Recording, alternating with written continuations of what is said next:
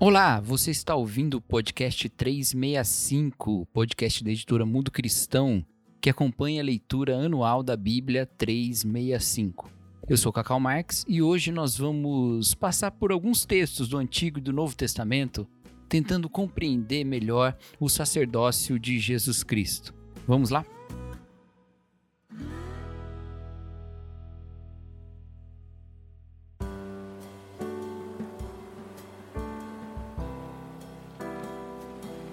O Salmo 110 não é lá um dos salmos mais decorados por nós cristãos brasileiros.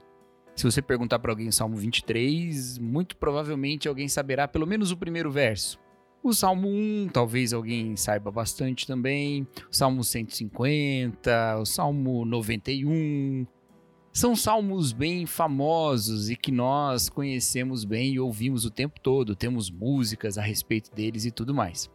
Mas se nós fôssemos perguntar para os autores do Novo Testamento qual é o salmo que eles sabiam melhor, talvez a resposta seria o Salmo 110. Isso porque este é o texto, o salmo mais citado no Novo Testamento.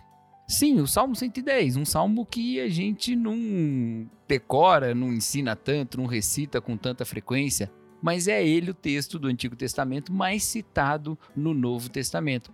Jesus cita esse salmo, em Hebreus esse salmo também aparece, e ele aparece de maneiras não muito diretas ou explícitas em outros lugares, como Efésios, por exemplo. E por que o Salmo 110 é um salmo tão importante para a Bíblia? Bom, vamos ler então o texto primeiro e depois a gente conversa um pouquinho sobre ele. O Senhor disse ao meu Senhor: Sente-se no lugar de honra à minha direita, até que humilhe seus inimigos e os ponha debaixo de seus pés. O Senhor estenderá seu reino poderoso desde Sião, você governará seus inimigos. Quando você for à guerra, seu povo servirá de livre vontade. Você está envolto em vestes santas e sua força será renovada a cada dia, como o orvalho da manhã. O Senhor jurou e não voltará atrás: Você é sacerdote para sempre, segundo a ordem de Melquisedeque. O Senhor está à sua direita para protegê-lo, esmagará muitos reis no dia de sua ira. Castigarás as nações e encherá suas terras de cadáveres, esmagará cabeças por todo o mundo.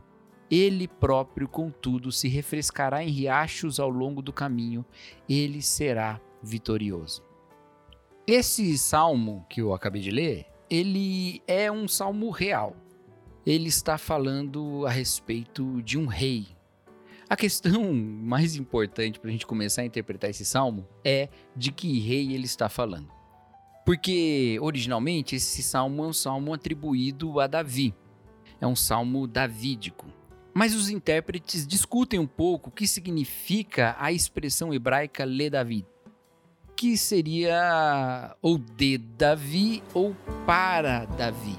Essa é a expressão que aparece nos salmos que nós consideramos davídicos da escritura. Então há um certo debate. Os salmos davídicos são davídicos porque são de autoria de Davi, ou são davídicos porque foram escritos para Davi ou até no estilo de Davi.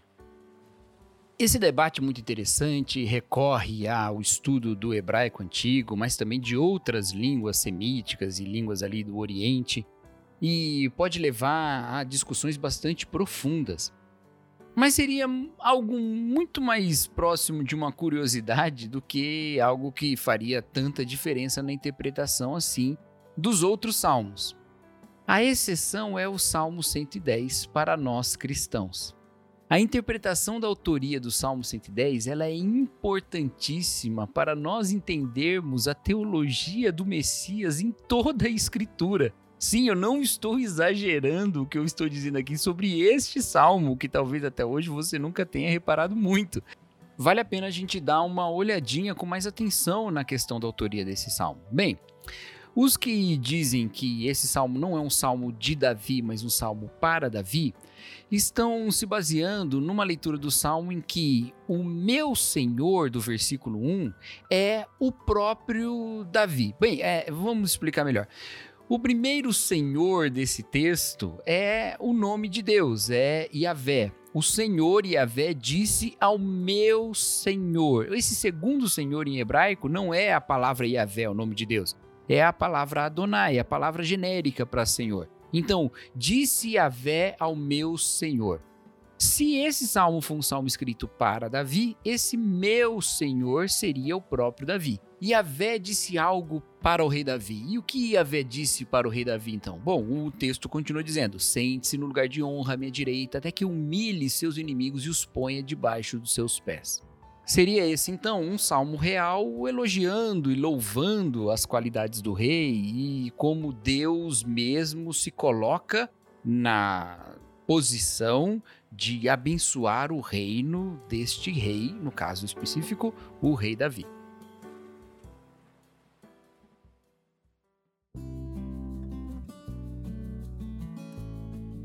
Acontece que essa comparação com o rei Davi falha um pouco mais à frente ele começa a mostrar um rei que é muito mais poderoso do que o rei Davi sequer foi algum dia. Um rei que destruiria todos os inimigos e que castigaria as nações, enchendo as suas terras de cadáveres, esmagaria cabeças por todo o mundo, um rei cujo reino se estenderia de Sião por toda a terra. E o versículo 4 é um versículo que fala de uma de um rei que não é só rei, mas é também um sacerdote, porque ele diz: "O Senhor jurou e não voltará atrás. Você é sacerdote para sempre, segundo a ordem de Melquisedeque."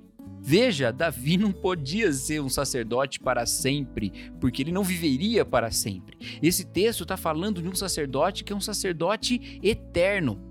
Inclusive, Davi sequer poderia ser sacerdote, uma vez que ele era o rei. Ele está falando de uma outra figura, uma figura maior que o rei Davi.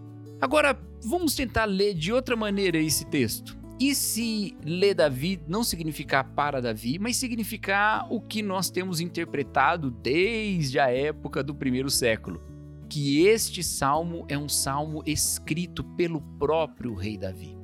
Então, quando ele diz Yahvé disse ao meu Senhor, esse meu Senhor de Davi, não é ele mesmo, é um Senhor acima dele. Esse Senhor acima dele é que se assenta no lugar de honra à direita até que humilhe os inimigos e ponha debaixo dos pés. É esse Senhor de Davi que vai à guerra e que vence, que tem um reino a partir de Sião sobre toda a terra. É esse Senhor de Davi que, além de rei, também é sacerdote. E como sacerdote, é sacerdote para sempre, e não na ordem de Arão, mas na ordem de Melquisedeque. É claro que as questões linguísticas precisam ser colocadas aqui. E o prefixo hebraico le, ele realmente costuma ser traduzido muito mais como para do que como de. É um prefixo pronominal que tem mais um sentido de direção do que de posse. Mas ainda assim, nós devemos reconhecer que a interpretação destes salmos como sendo salmos de Davi é muito mais antiga do que o próprio cristianismo. E que teólogos, mesmo dentro do judaísmo, já interpretavam que estes salmos e estes cânticos eram salmos do rei Davi. Um teólogo cristão contemporâneo, D.A. Carson, chega a argumentar que em outras línguas semíticas do período há evidências dessa utilização desse tipo de prefixo, como sendo o da autoria ou da posse de alguém.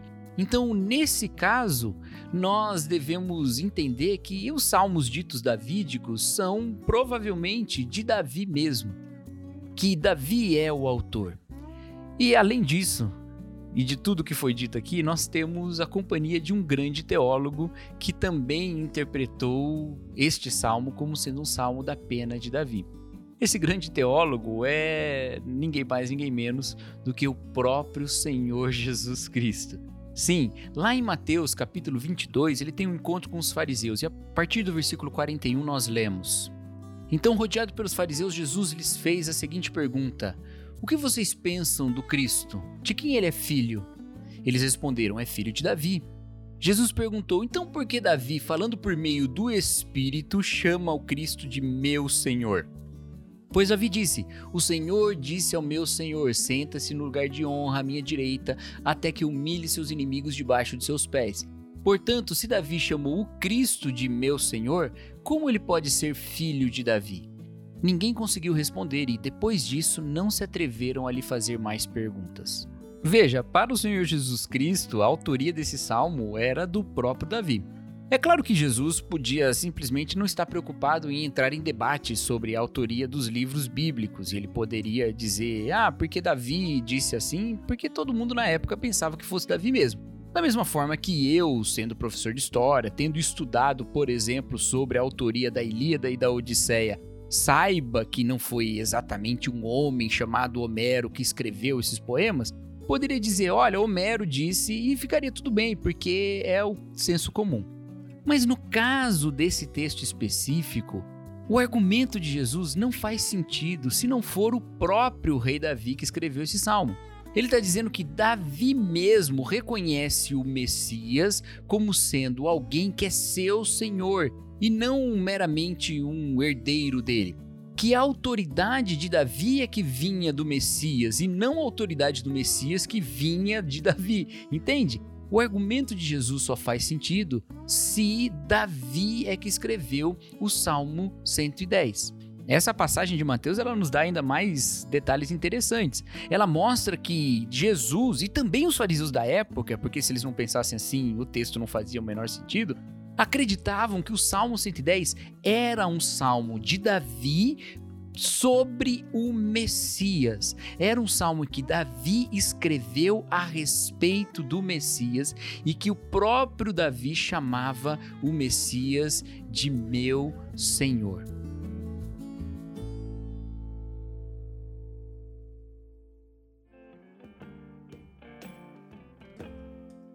Nesse sentido, nós podemos continuar classificando o Salmo 110 como um salmo real, mas também colocaremos esse salmo no rol dos chamados salmos messiânicos, aqueles salmos que apontam para o Cristo que ainda viria, apontam para o Messias. Paulo também entende que o meu Senhor deste Salmo 110 é o Messias Jesus Cristo. Escrevendo em Efésios capítulo 1, no versículo 19, ele fala sobre uma oração que ele faz pela igreja. Ele diz assim: também oro para que entendam a grandeza insuperável do poder de Deus para conosco os que cremos. É o mesmo poder grandioso que ressuscitou Cristo dos mortos e o fez sentar-se no lugar de honra, à direita de Deus, nos domínios celestiais. Essa é uma citação indireta, uma menção ao Salmo 110. Paulo continua falando como todas as coisas são submetidas a ele, como a igreja tem parte nesse processo, como ela é colocada por Deus como corpo de Cristo, sendo Cristo a cabeça, para que todas as coisas sejam submetidas ao Senhor Jesus. Ou seja, nós estamos na companhia de sábios judeus do primeiro século, do apóstolo Paulo e do próprio Senhor Jesus Cristo, interpretando que o Salmo 110 é de autoria davídica e que ele fala do próprio Messias Jesus Cristo. Mas o Salmo 110 tem mais alguns detalhes muito interessantes. E um deles é que ele é um salmo que, além de ser muito citado no Novo Testamento, ele também é um salmo que faz uma interpretação do Antigo Testamento, mais especificamente de Gênesis. De certa forma, o Salmo 110 é um eixo que une as duas partes da Bíblia, porque ao mesmo tempo que ele vai ser muito importante para apontar para o Messias no Novo Testamento, ele vai buscar as raízes do sacerdócio messiânico no encontro de Abraão com o sacerdote Melquisedeque lá no livro de Gênesis. Veja, ele diz no versículo 4: O Senhor jurou e não voltará atrás.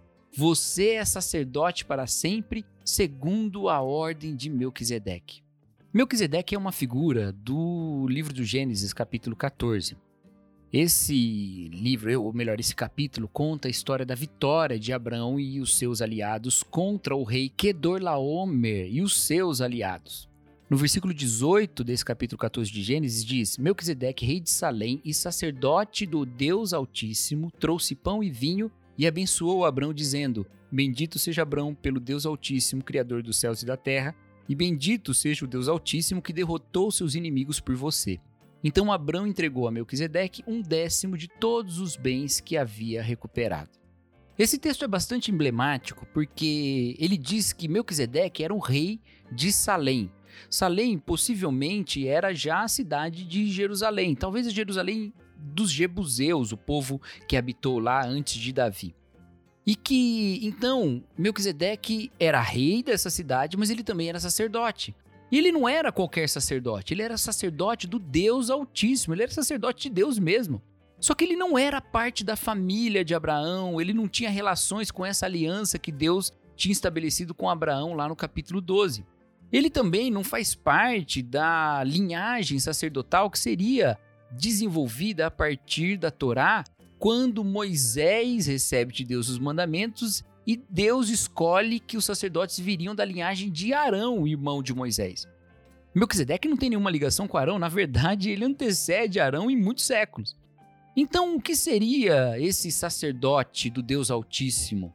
O autor de Hebreus, no capítulo 7, aponta que esse Melquisedeque, ele aparece sem genealogia, sem família, sem ligação com Levi, com a tribo de Levi e a descendência, que ele antecede a lei de Moisés, que ele abençoa Abraão e por abençoar Abraão deveria ser maior do que o próprio Abraão. E não só isso, ele chama-se Melquisedeque, um nome que vem de duas palavras hebraicas, Melech e Tzedek, que significaria rei de justiça. E ele é chamado de rei de Salém. A palavra Salém é composta pelas mesmas consoantes de Shalom, que significa paz. Então que Melquisedeque é rei de justiça, mas ele também é rei da paz. Tudo isso está lá em Hebreus capítulo 7, texto que você leu nessa quinzena, inclusive, e foi uma grande felicidade dos editores da Bíblia 365 de colocar esses dois textos na mesma época, juntos. Enquanto você lê o Salmo 110, você também está lendo o livro de Hebreus. O argumento que o autor de Hebreus levanta é que há uma ordem superior de sacerdotes, porque é anterior à ordem de Arão, e essa ordem superior é superior inclusive ao próprio Abraão, pai de toda a nação dos hebreus. E que essa ordem de Melquisedeque aponta então para um sacerdote superior. E esse sacerdote superior a todos os outros sacerdotes é o Senhor Jesus, que ao mesmo tempo é Rei de justiça, Rei da paz, sacerdote perfeito e sacrifício perfeito. Jesus Cristo reúne ao redor de si todas essas características. E nele nós encontramos o reino de Deus, aquele reino prometido a Davi, mas maior do que Davi, porque Davi o chamou de meu Senhor. Nele encontramos a adoção para sermos família de Deus. A família que Deus escolheu em Abraão, mas maior do que essa, porque ele mesmo abençoou Abraão e é maior do que ele. Encontramos em Jesus o sacerdote maior do que todos, porque ele antecede o próprio Arão e o próprio Levi e recebe dízimo do próprio pai da nação, Abraão. Abraão nunca pagou dízimo para Arão, porque quando Arão nasceu, Abraão já tinha morrido. Ele pagou dízimo para Melquisedeque. E se Jesus Cristo é sacerdote segundo a ordem de Melquisedeque, significa que nele nós temos um sacerdote perfeito.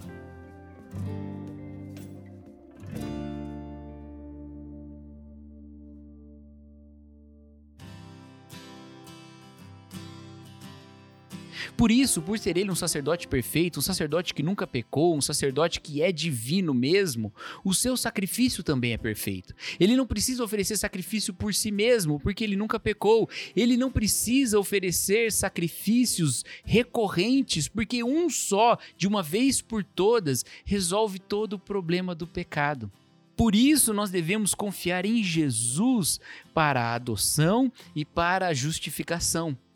Isso faz todo sentido dentro do argumento do livro de Hebreus. O livro de Hebreus é escrito para uma outra geração de cristãos bem distantes já do tempo de Jesus e que é de cristãos hebreus que tentam voltar às práticas antigas do judaísmo. O autor então desse livro diz: não voltem às práticas antigas como se elas fossem trazer justificação, porque as práticas antigas são menores do que o próprio Cristo que lhes foi confiado.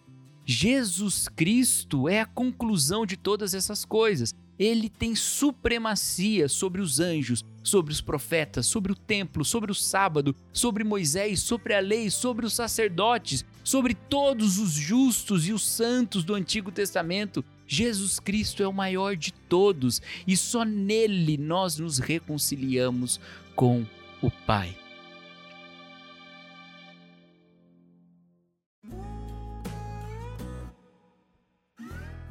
Eu fico muito feliz de meditar no Salmo 110 e de ler essa conexão com Hebreus e toda essa história bíblica passando por Mateus, por Marcos, por Efésios, percebendo que toda a narrativa bíblica conecta todos estes sentidos para mostrar que superior a todos nós está Jesus Cristo, Rei para sempre, sacerdote para sempre e meu Senhor. Que Deus nos abençoe e até a próxima.